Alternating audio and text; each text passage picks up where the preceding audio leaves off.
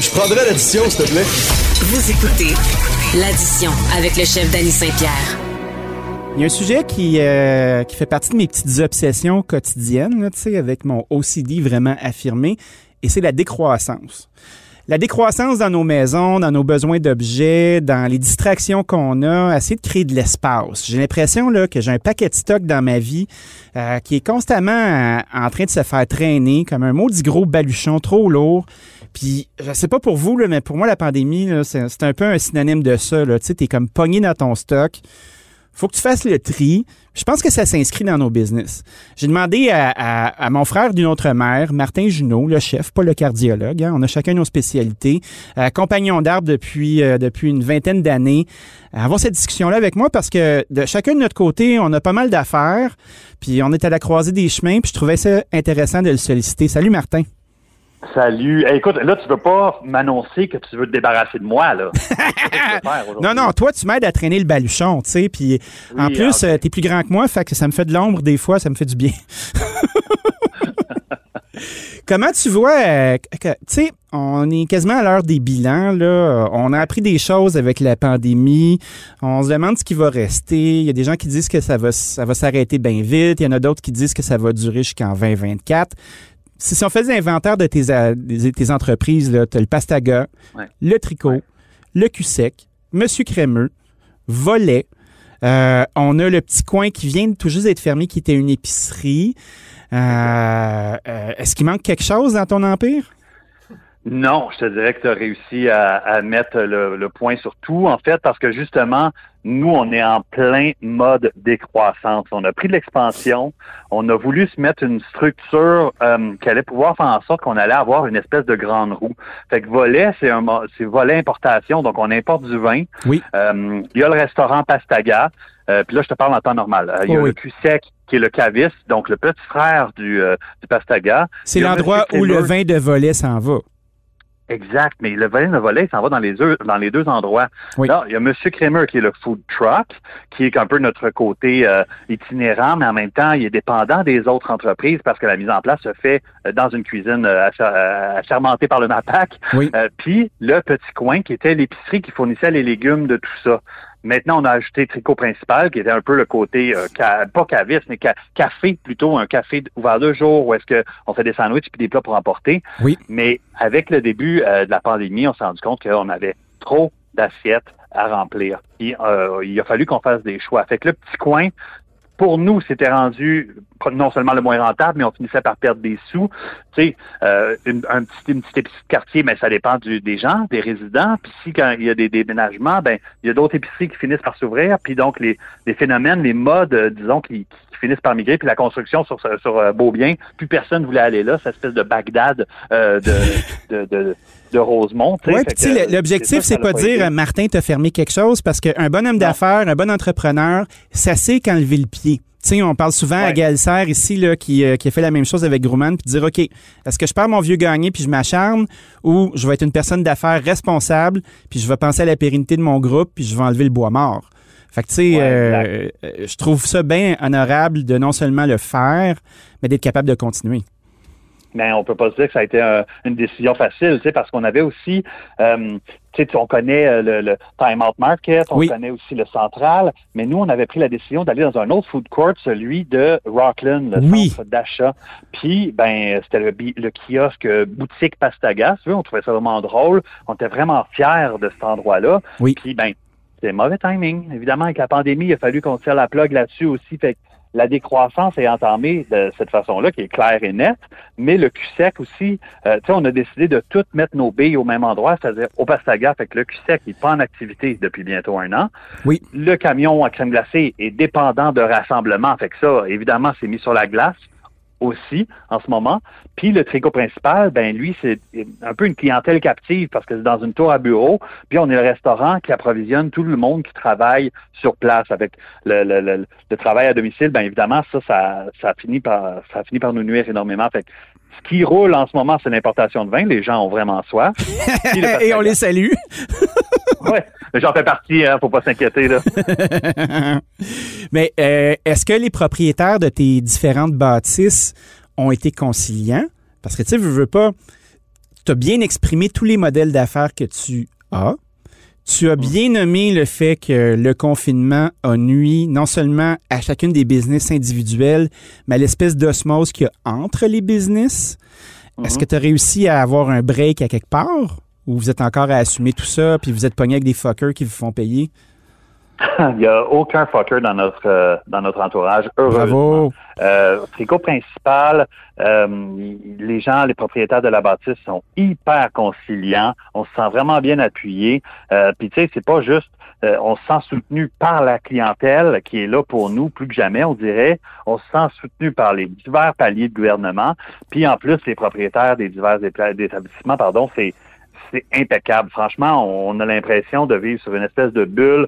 On dirait que à ce niveau-là, les gens se tiennent plus que jamais. Puis ça, on en est vraiment fiers. OK, ben ça, c'est une belle histoire parce que t'es pas euh, t'es quand même un cas d'exception. Il y a beaucoup de gens qui ont de la misère avec ça, qui ont de la difficulté à aller chercher les subventions, qui ont de la difficulté à avoir la structure de non seulement opérer leur business avec un autre modèle d'affaires, mais qui n'ont pas le temps à la fin de la journée, puisqu'ils n'ont plus d'employés parce que c'est tellement pas payant, d'aller chercher les ressources. Je sais que vous êtes un groupe, tu sais, vous êtes tous mes amis, là, fait qu'on on s'entend. Il y a Alex Loiseau, il y a Louis-Philippe Breton, il y a Kevin euh, Formantin Ouais, qui, qui est votre maître d'hôtel. Euh, vous êtes quand même une, une belle gang. Est-ce qu'il y a assez d'ouvrages pour tout le monde dans votre groupe? Ben là, c'est sûr que moi, je passe beaucoup de temps sur l'importation de vin puis les divers médias. Fait Oui. que, tu sais, moi, mon rôle, c'est de m'occuper de l'importation de vin, contact avec les vignons puis les clients, plus nous faire voir le plus possible. Louis-Philippe, lui, il a repris le contrôle de, la, gestion puis de la comptabilité au quotidien. Alex est responsable de la mise en place au Pastaga. Euh, la structure de la cuisine en elle-même, ça part d'Alex. Puis Kevin, lui, bon, il continue de gérer la salle. En ce moment, on n'a pas à s'occuper d'une garderie, euh, donc les employés de salle et de cuisine. On a, euh, on a réduit euh, au maximum. Puis tu sais, évidemment, je- je- j'en fais des blagues, mais c'est vraiment pas drôle. Il a fallu qu'on coupe euh, plus de 80.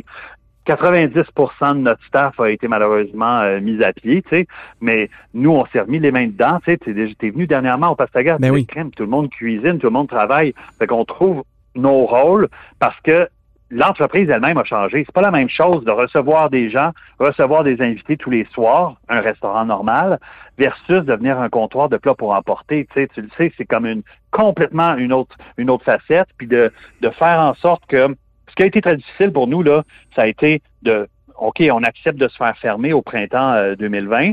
OK, on réouvre sous une autre formule avec d'autres paramètres pour l'été. Puis là, tout à coup, encore une fois, on se fait changer de direction puis on se fait fermer euh, la salle. Tu sais, nous autres, on est super, on est super euh, collaboratifs, évidemment, puis on comprend les, toutes les mesures sanitaires qui sont prises, mais notre but, c'est d'arrêter de se faire faire le yo-yo, premièrement, d'avoir une possibilité, tu sais, un peu plus de transparence, parce qu'on a les informations en même temps que tout le monde. Tu sais, on peut pas avoir une ou deux étapes d'avance. On est dépendant euh, de ce qui se passe, puis ben malheureusement, je passe le message comme ça. Tu sais, si on pouvait avoir un espèce de statut privilégié, ça pourrait être bien le fun.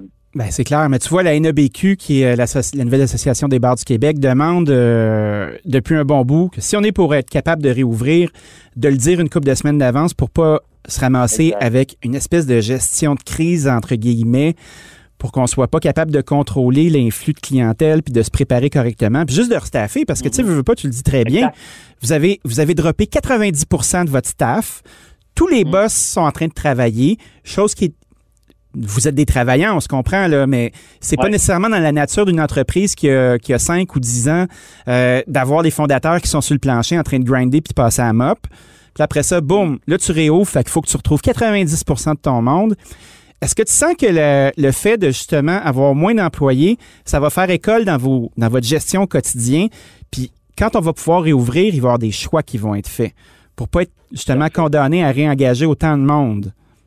Oui, oui, oui, bien sûr. Ben nous, déjà, on a fait peinturer l'été dernier Bitro au-dessus du Pastaga. Donc, Oh. on a un peu euh, dédramatisé l'effet haut de gamme euh, que le Pastaga offrait depuis maintenant euh, presque presque dix ans. Oui. Fait que, tu sais, notre but, c'est de faire en sorte qu'on avait besoin de moins de monde en cuisine, moins de monde en salle. Mais c'est quoi? De toute façon, on revenait vers les gens qui travaillaient avec nous, puis ils n'étaient pas intéressés de travailler. C'est ça, pouvaient hein? avoir soit des conditions de, de vie qui les qui leur conviennent complètement, c'est-à-dire la, la PCU puis toutes les aides gouvernementales devenaient plus intéressantes pour eux avec leur temps libre. puis d'autres, de toute façon, qui ont juste changé de branche, qui ont fait comme, regarde, de toute façon, la, la restauration, pour moi, c'était temporaire. J'ai décidé de faire autre chose, puis je m'en vais. Euh, préposé aux bénéficiaires, whatever, je sais pas qu'est-ce que. Tu sais qu'il y en a beaucoup, hein, qui ont, qui ont pris le, qui ont pris le lead puis qui se sont dit parfait, on va aller aider. Il y a des programmes là, on, ça va être payant. On y va, on n'en peut plus de cette maudite industrie-là qui est pas capable de nous supporter correctement. Est-ce que tu sens que, est-ce que tu sens justement en mettant bistrot au-dessus du nom, en délestant certaines activités qui étaient moins rentables, euh, que à la fin le groupe va mieux se porter? Ben nous, on a réussi à se remettre euh, direct, si tu veux, notre business ça allait, tu sais, je veux dire, la restauration à Montréal, c'est en effervescence depuis, euh, tu sais, depuis dix ans. Il y a beaucoup de restaurants qui ont fermé, mais il y en a bien plus qui ont ouvert. Fait que la part de tarte, cette tarte-là grandit, mais la part, elle, ne grandit pas nécessairement. Puis, tu sais, tout augmente, tu le sais. Oui. Euh, les loyers augmentent, les prix des matières premières augmentent, les, les prix des salaires augmentent. Oui. Fait que nous autres, là, d'essayer d'offrir un, un, un prix, un produit à un bon prix à notre clientèle, ça devenait de plus en plus difficile. Puis je vais te le dire, man, euh, quand c'est arrivé, euh, oui, le temps des fêtes, c'est super occupé, mais après ça, janvier, ça tombe drastiquement. Donc là, début 2020, on est dans une chute libre janvier. Février, on a un petit soubresaut pour la Saint-Valentin, mais sinon, ça devient vraiment le, point mort de l'année. Puis donc, on se disait, fin mars, début avril, ça va reprendre, mais c'est pas repris, ça a été coupé. Fait que nous autres, on s'enlignait vers une fermeture incroyable. C'est sûr qu'on aurait fermé, là, tu sais. Oui, avec les aides gouvernementales, ça nous a permis de nous dresser. Là, c'est sûr qu'on a fait les, les, les, emprunts nécessaires pour euh, toutes nos entreprises. On doit des sous, mais on est en train de reprendre le contrôle en se mettant les mains dedans. Puis, euh, sincèrement, notre entreprise commence à être euh, en santé comme elle ne l'a jamais été au cours des trois, quatre dernières années. Ah, c'est très inspirant d'entendre ça. C'est drôle parce que je discutais justement avec ton partenaire Louis-Philippe Breton dernièrement, puis on a eu un petit moment de frustration. Tu sais, souvent notre rituel, c'est de s'appeler pendant qu'on est en char. Fait que là, moi, je okay, pas dans la douche, donc. Non, je suis pas dans la douche. Non, ça, c'est quelqu'un d'autre. Euh, bonjour, mon épouse. Comment vas-tu? euh, puis d'être capable de jaser, puis de faire comme, euh, tu sais, au début, c'est tout le temps du niaisage, là, puis on se dit pas vraiment grand-chose. Puis à un moment donné, on embarque dans le vif du sujet, puis c'est comme, crise de tabarnak, on est à travailler le mois de décembre comme des chiens pour être capable de financer le reste de l'année. Puis tu sais, en général, c'est pas mal ça. Tu regardes ton mois de décembre, tu te dis, oh wow, on a vendu 200 000, puis après ça, tu te retrouves en janvier, puis oh, on a vendu 20 000. Fait que t'es content, content comme un innocent en décembre parce que tu as vendu 200, mais les gens sont de moins en moins capables de compter à l'année.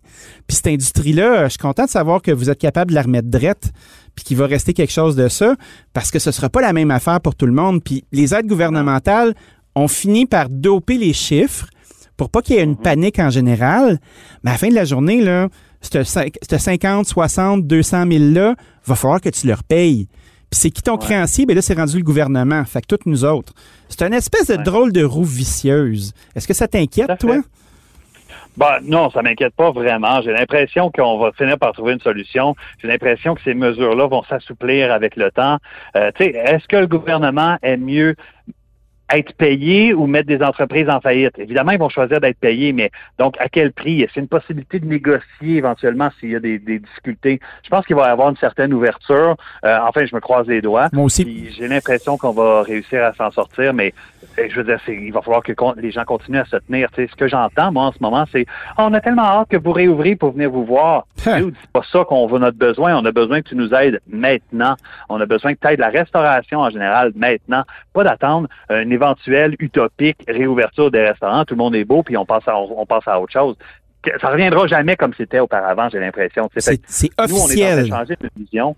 Ben, tu vois, on est en train de changer notre sais, on a des enfants, on est des pères de famille, euh, on a envie de pouvoir passer à autre chose, passer du temps avec nos enfants. Ben la restauration de soir pour nous là, c'est pas mal terminé. sais. Fait que, est-ce que je ferais autre chose dans ma vie? Non, mais est-ce que je peux faire de la restauration? Deux jours puis essayer de, euh, viser une qualité de vie J'ose espérer. Ben moi, je suis bien d'accord avec toi. Restons, euh, restons positifs malgré tout. Euh, je sens que votre modèle peut faire école. Vous avez pris une situation de merde, vous avez fait quelque chose de beau avec.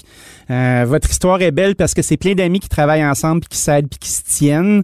Les produits sont beaux. Tu sais, je pense juste à votre succès avec Randolph dans le temps des fêtes où vous avez. Combien vous avez fait de boîtes? Ça, ressemblait à une usine votre affaire à un moment donné.